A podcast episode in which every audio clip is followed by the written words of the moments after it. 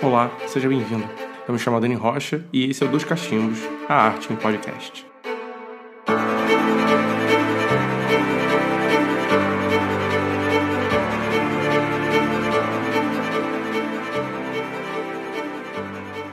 Fala, amante das artes! Neste nono episódio teremos uma conversa bem interessante sobre a arte nas capas de vinil e a sua relação entre a censura das músicas. E para conversar sobre esse tema, teremos o professor Raoni Moreno. Raoni Moreno é professor de artes do CAP da UERJ, artista e músico, tem mestrado em artes, atualmente faz o doutorado no PPG da Universidade do Estado do Rio de Janeiro, tem um trabalho com artes visuais que dialoga com o meio urbano e também com elementos da cultura védica indiana. Trabalha com uma linguagem que fica entre as artes e o design, utilizando de elementos da comunicação visual e de softwares de edição de criação de imagens como Photoshop e Illustrator. E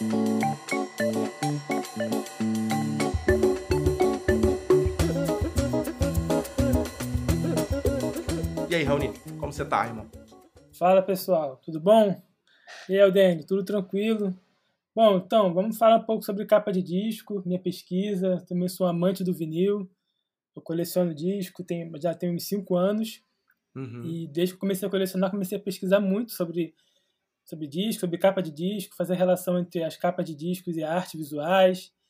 E aí cheguei a, a, a pesquisar mesmo a história né, uhum. do vinil no Brasil, como surgiu, é, como que foi como que foi inserida a capa do disco, né? Que antes não tinha capa, era só uma, uma proteção, né? Uhum. Então, nos uhum. anos 50, mais ou menos, no Brasil surgiram é, o vinil, né? O Brasil foi o terceiro país a, a começar a comercializar o disco de vinil, foi antes na França e nos Estados Unidos.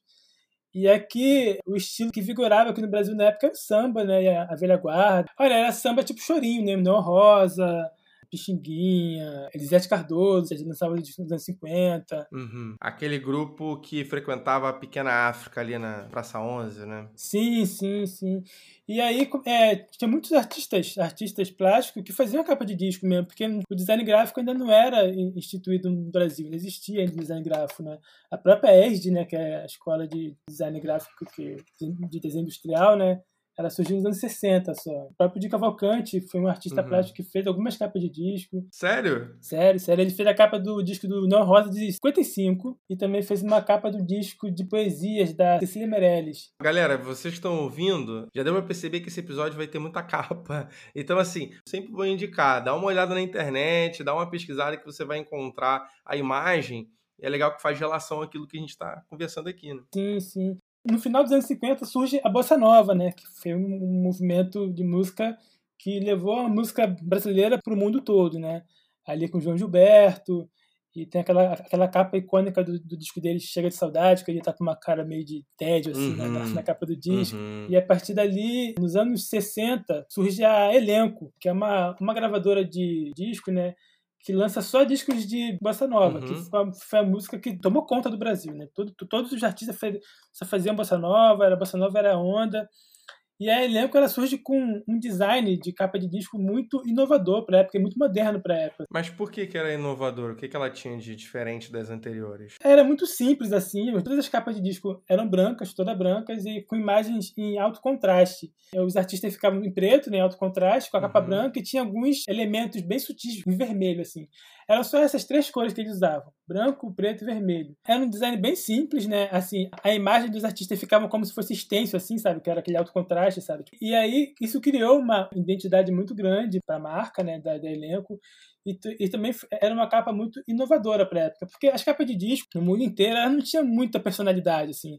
Era mais um objeto de proteção para o disco, assim, para poder guardar, né? E lá nos Estados Unidos, a partir do jazz, começaram a fazer mais capas com mais personalidade, assim, com Miles Davis, né, jazz dos anos 50 ainda. Uhum. Eram muito fotos, né, eram fotos maravilhosas, assim.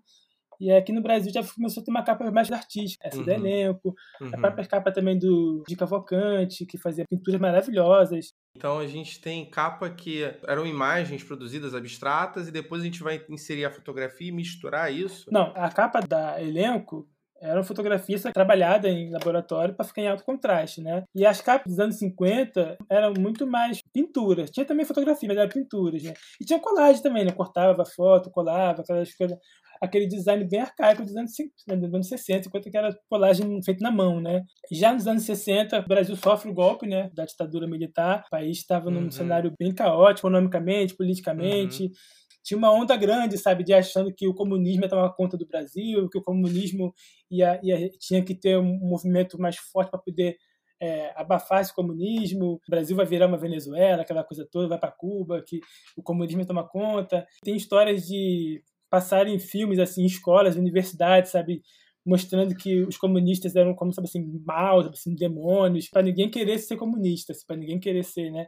Tinha isso. Estava também no auge da Guerra Fria, né, entre os Estados Unidos e a, e a Rússia. Uhum. Era mais ou menos uma guerra entre o comunismo e o capitalismo, né? União Soviética, né, querendo instituir o comunismo no mundo, os Estados Unidos o capitalismo. O Brasil, como era um país grande, muito com muita riqueza, sempre era bem visto pelos países mais ricos, né? Uhum. Os Estados Unidos veio se alinhar ao Brasil, né? Porque o Kennedy era o presidente, né? E ele meio que ofereceu apoio, né, um apoio ao Brasil. Inclusive, mandou aqui para o Brasil um comissário chamado Gordon, que ele foi um dos grandes articuladores né, do golpe militar. Uhum. Com esse financiamento dos Estados Unidos, com a economia fraca, com um presidente né, muito impopular na época, ele foi perdendo popularidade. Aconteceu né, o golpe militar em 64, e junto com o golpe militar veio um monte de né, restrições, imposições, violência. Uhum. Até há pouco tempo agora, Caetano Veloso lançou um filme dele, né? Narciso em Férias. Ó, oh, mais uma dica aí, gente. É, filme muito bom que conta sobre a prisão dele, né? Que ele ficou preso dois meses na cadeia, uhum. depois ele foi exilado, que ficou mais dois anos fora, eu acho. Até hoje ele fala que não sabe o motivo que ele foi preso, assim. assim a gente vai ver que a ditadura era muito assim. E o Caetano Veloso conta, numa, numa entrevista que eu vi dele até essa semana, em 64, ele nem era músico, ele fazia faculdade, de, de filosofia, história, e ele estava na, na faculdade ele começou a perceber que alguns professores dele pararam de dar aula, aí depois ele ficou sabendo que tinha sido preso, alguns colegas dele também disseram que tinha sido preso, já em 64 já. E aí a irmã dele já cantava lá em Salvador, assim, né, lá na Bahia, a Nara Leão fazia um show aqui no Rio de Janeiro chamado Show Opinião. Ela cantava junto com Zequete e João do Vale. E era um show que tinha muito, muito sucesso aqui, mas a Nara Leão, na recordo, ela ficou doente, o Sara teve que viajar, mas ela não poderia fazer um período desse show, estava já só anunciado. Então convidaram a Maria Bethânia para poder substituir. A Maria Bethânia é super nova, acho que tem 19, 18 a 19 anos na época. O primeiro disco da Nara Leão, pelo elenco, né, que ela gravadora, foi em 63, em 64 ela já tinha um sucesso já. Mas aí o pai do Caetano fala, é, ela só vai se você for com ela. Na época o Caetano tinha 22 anos, a irmã deve ter 18, 19, por aí. Aí o Caetano foi que veio, teve que vir, largou, largou a faculdade, veio para o Rio para poder acompanhar a irmã dele, né? Mas aqui no Rio ele começou a conhecer o pessoal do meio, né? Da música, começou a compor, enfim. E aí, depois vem o Gil, vem a Gal Costa, vem toda a turma da, da Bahia para o Rio. A ditadura militar começa a ficar mais forte. E mais ou menos ali em 66, 67, começa a surgir ali o embrião, né? Do movimento tropicalista.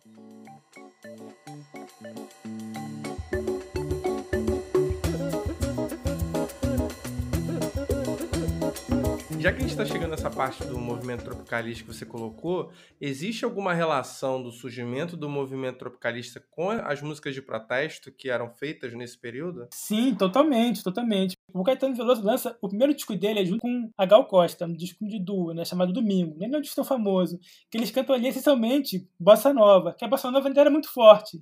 Isso foi em 66. E aí, já em 67, ele lança o primeiro disco dele solo. Foi 67, uhum. 67, é que já é um disco totalmente tropicalista, assim. A bossa nova canta basicamente sobre o quê? Sobre amor, flor, sobre né, paisagem. São músicas fofinhas e bonitas, né? E o Brasil era basicamente a música assim, era samba e bossa nova. E os músicos começam a ver que não tinha mais sentido você cantar música de amor com o país pegando fogo, sabe assim, como vendo amigos sendo torturados, amigos sendo presos. E não faz mais sentido cantar aquele tipo de música, né, para eles assim. Ele já era amigo do Rogério Duarte, que é um cara muito importante na nossa conversa aqui, também do Elliot Sica, que é um artista plástico muito famoso, que também foi um dos fundadores do movimento tropicalista nas artes visuais, né? Ele trabalho que a gente já conhece, Penetráveis. O Rogério Duarte, especificamente, um dos que fundou meio que o design no, Brasil, né? Ele fez o cartaz daquele filme Deus e Diabo na Terra do Sol, que é um clássico, fez também a capa do disco, do primeiro disco do Caetano Veloso, que é uma capa totalmente tropicalista. Assim. Em 68, no ano seguinte, que começou a surgir esse movimento, surge o AI-5, Tem uma impressão de que no Brasil a ditadura militar foi mais branda do que na América Latina, que de fato no Chile, né, com Pinochet, e na Argentina realmente foi muito forte. No Brasil tem muitos dados que não foram colocados em números, entendeu? Há pouco tempo se descobriu que tinha várias pessoas que foram mortas que não estavam nos dados, sabe? Então, assim, é muito importante que as pessoas tenham uma, uma educação de reconhecimento de um erro, sabe? Para poder evoluir, para poder crescer, para poder desenvolver como país.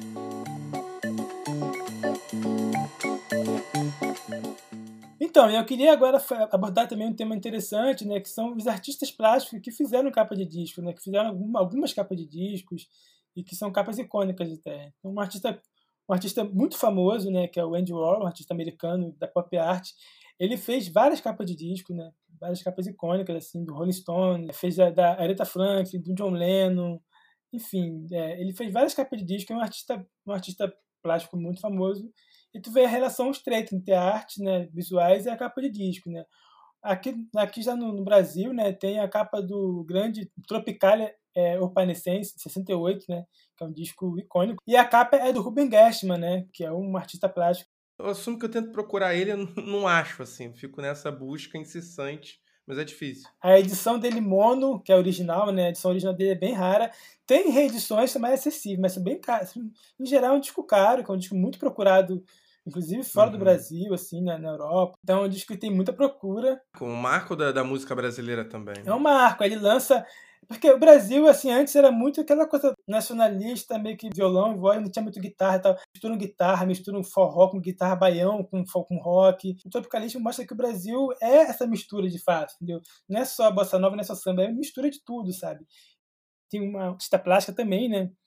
Que, que fez uma capa que foi censurada, né? Que é a Regina Vater ela fez a capa do Chico Buarque, de 73, Calabar. Esse disco é um disco que teve a capa censurada. O Chico Buarque já era, um, já era um artista que era meio que perseguido pela ditadura militar nesse período. Então, assim, a ditadura militar tinha uma coisa de perseguir alguns artistas, assim, e começava a censurar meio que sem critério.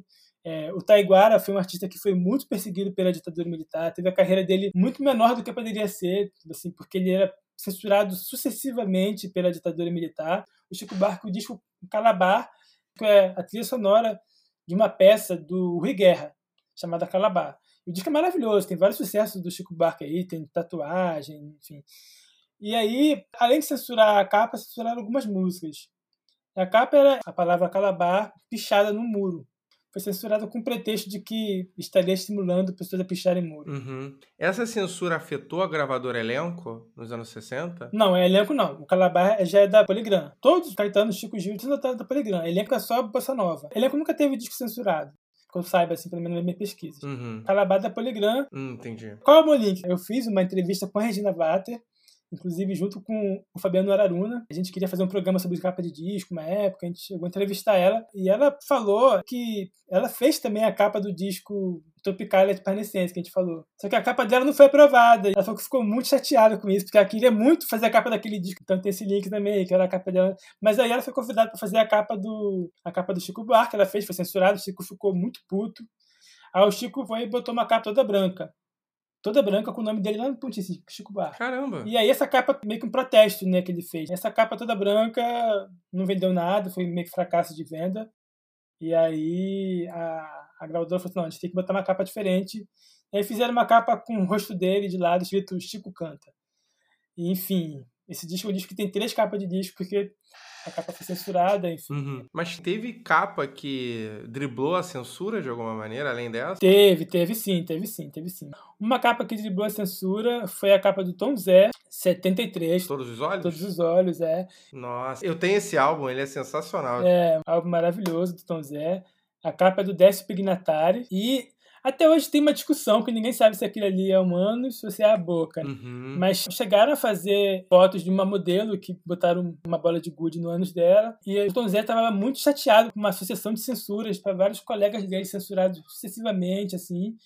E ele falou: ah, vou fazer uma capa para poder desafiar a censura e tal. Uhum. De fato, a capa dele não foi vista pela censura como aquele ali fosse humanos, né? E não foi censurada. E meio que driblou a censura, né? Nesse sentido, né? Também dizem que o ânus não ficou legal e acabaram botando na boca da modelo e tiraram na... Mas assim, ninguém sabe direito. O próprio Tom Zé nunca confirma nada, ele sempre meio que foge dessa pergunta, ele meio que quer manter meio que uma história... Manter o um mistério. Mistério, é... Mas, de fato, como eu falei, tinha muita artista que eram perseguidos, né? A própria Gal Costa também lançou um disco em 73 chamado Índia, que a capa era a foto da virilha dela, né, com biquíni. E na contracapa tinha a foto dela com C aparecendo, né? Assim, muito mais ousado do que a capa do Chico Buarque, por exemplo, né? A capa dela foi censurada parcialmente, né? O disco tinha que ser vendido com plástico azul em volta e você só poderia abrir e ver o disco em casa. Foi uma censura parcial, né? O do Chico não, o do Chico foi retirado das lojas e tinha que ter outra capa. Né? Aquela capa não era, não era uhum. possível. Uma capa também que foi censurada no Brasil foi a capa do Caetano Veloso, do disco Joia, né, que é de 75 já, que a capa é uma foto dele com a, com a esposa e com o filho na época. E tem, na contracapa também tem a esposa dele com o seio de fora e a criança nua. A criança pequenininha nua. Mas diferente da Gal Costa, a capa dele foi censurada, não podia vender, nem com plástico. Tive que tirar de mercado. Então é um disco raro também, porque quem tem essa capa é, é raro. E aí fez outra capa só com os passarinhos voando, assim. Ele usou como referência né, a capa do disco do John Lennon e da Yoko Ono, de 68, que eles estão tão nus né, na capa do disco. Mas a gente, de fato, ele tão nu, completamente nu, no frontal, né, do John. E no caso do, do Caetano, não, não tem isso no frontal como estava do, do John Lennon, né. O Caetano fez muita capa de discos tendo como referência os Beatles. O próprio disco dele, Qualquer Coisa, é uma referência direta à capa do Lady B. E o álbum branco dele também é uma referência direta ao álbum branco do, do Beatles também, né. O Caetano lançou um disco em 69 só com a assinatura dele né, na capa, em tudo branco. Assim. Falando ainda sobre a arte e, e a capa de disco, né, tem uma capa feita pelo Elliot Sica, né, um disco da Gal Costa de 70, Gal Legal. É uma capa que não foi censurada, uma capa também não tem nada demais, mas uma capa do Elliot Sica. Dizem que tem um monte de foto aqui, né? Tem, assim, que ele fez uma colagem, né? Ele botou o rosto da, da Gal Costa e fez uma colagem no, no cabelo dela com várias fotos.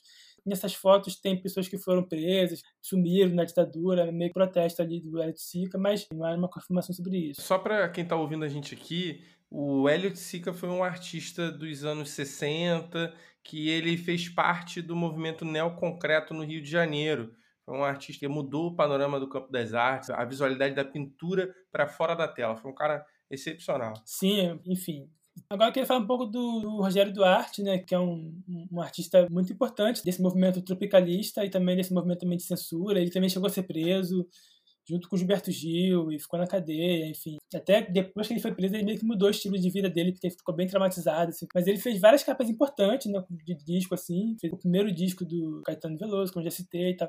E tem um disco de 68, né, do Gilberto Gil, que é conhecido como disco do Fardão, né, com o Gilberto Gil fardado como a Academia Brasileira de Letras, né? Uhum. Mas assim, uhum. tem três fotos dele, né? E aí, nesse disco, Gilberto Gil, é, ele está vestido de três formas, né?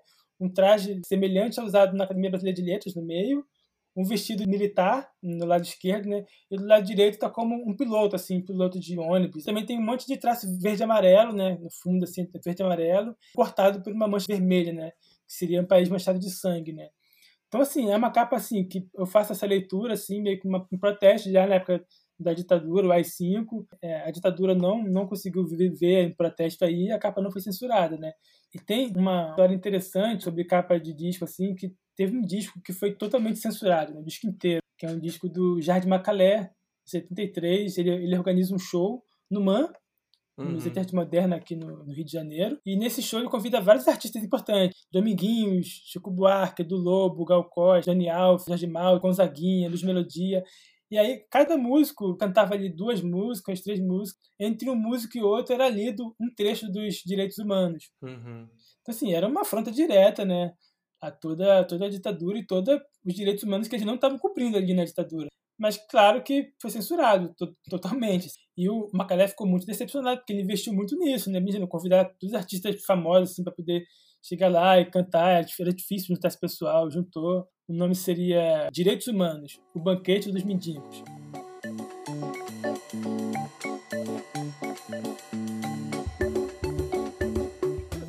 Em 78, acontece o quê? Cai o i5. Tem um disco também que é todo censurado, o próprio Taiguara, é um disco de 75, É um disco dele muito bom, é o melhor disco dele para mim, assim, que é um disco muito raro. Ele só foi nas lojas dois dias. Taiguara é um artista que era muito perseguido pela ditadura militar. Quase toda a música que ele fez era censurada, ele ficou cansado, então ele foi meio que para fora do país, porque ele estava cansado de produzir e não poder expor o trabalho dele, né? E aí, depois de um tempo, ele volta pro Brasil e lança um disco aqui, chamado Emira, Tamira, alguma coisa assim.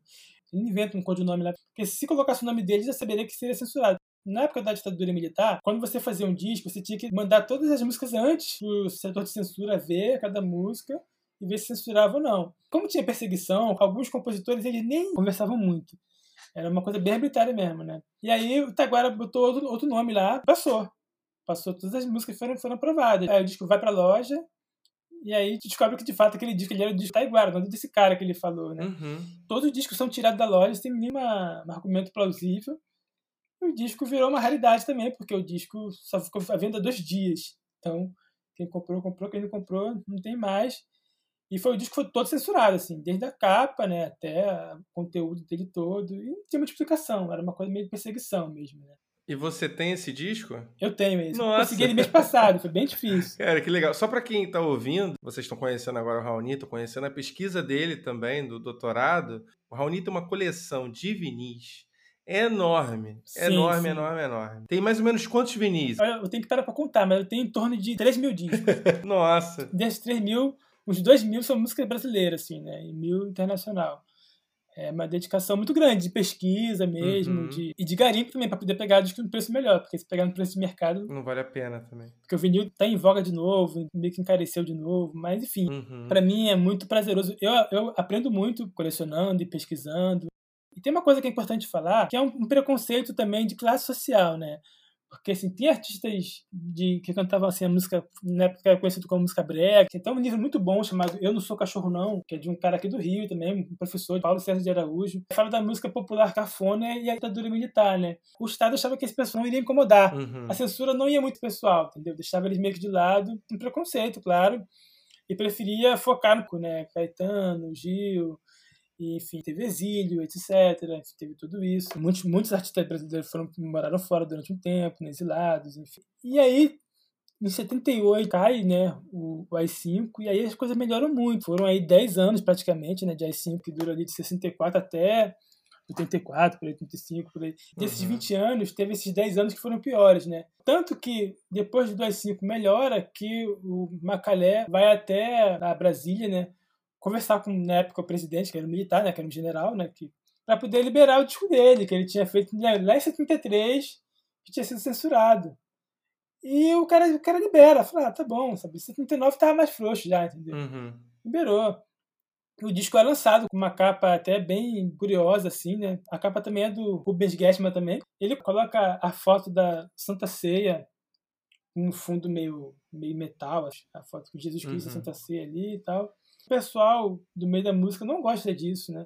Fica muito chateado com o Macalé, porque ele foi lá meio que criar amizade com os caras que estavam torturando os amigos uhum. dele, sabe? Então, assim, e aí a pessoal da, da esquerda é bem vingativo, assim, né? O Macalé entra num ostracismo, assim, nos anos 80, ferrado, sabe? Assim, o cara não é mais convidado para fazer show, sabe, tal. Eles meio que sabotam ele, porque viram que ele é meio que um traidor. Ele se arrepende, claro, entra numa grande depressão, assim. Quem ajuda muito ele nos anos 80 é o, o João Gilberto. Ele depois consegue se reerguer hoje em dia, ele lançou há pouco tempo um disco aí, eu acho ele um músico incrível. E todo mundo erra, assim, um dia, é, acontece nesse tipo de dia, não foi nada tão grave assim.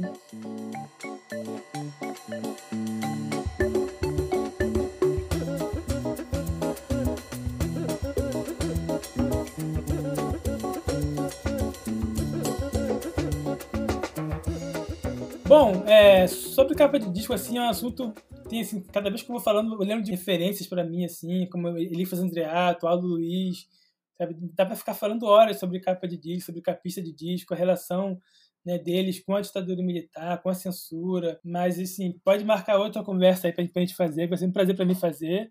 A relação da arte com a ditadura, da arte visuais com a capa de disco, né, artista plástico relacionado com a capa de discos, Espero que vocês tenham gostado né, do que eu falei aqui. Sim, enfim, espero que tenha mais vezes também para falar outros temas, sobre outros artistas. Obrigado pelo convite aí, foi um prazer participar do Dois Cachimbos. Nada, nada. É sensacional, sensacional. E ó, já que a gente já tá meio que finalizando e agora a gente já tem um episódio, a gente agora vai para as indicações sobre o tema.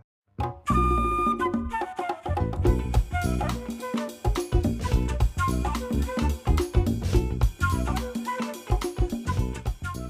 livros muito bons que falam sobre capas de disco, sobre a música brasileira. É, tem um livro Pavões Misteriosos, do André Barcinski, é um livro muito legal, que ele meio que conta sobre a música popular brasileira. Tem também um disco Sou Cachorro Não, do Paulo César Araújo. Já tive até com ele, pessoalmente, que era muito legal, sabe muito de música. Tem também a coleção sobre ditadura militar do Hélio Gaspari, para quem quer saber sobre ditadura militar, é muito boa.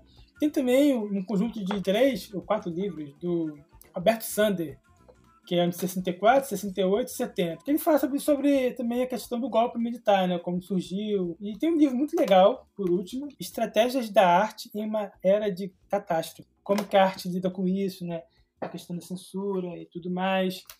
Filme, tem um filme novo do Caetano Veloso, Narciso em Férias, que é muito bom. Tem também O Que É Isso, Companheiro, que é o filme que conta a história do Gabeira, né, que é bem legal também. Bom, são esses, essas minhas indicações e tem alguns discos também para vocês ouvirem, também tem são importantes também, como eu falei, o Calabar do Chico, o Tropicália de Parnessense, o disco também do Taiguari, Mira Tamira. São discos que você é importante ouvir para vocês entenderem mais o contexto da época, as letras das músicas, muito importante. Sensacional. Então, se você gostou desse episódio, segue o Dois Cachimbos nas redes sociais e até semana que vem, até o próximo episódio, gente. Obrigado, Raoni, pela presença e ó, tchau, tchau. Tchau.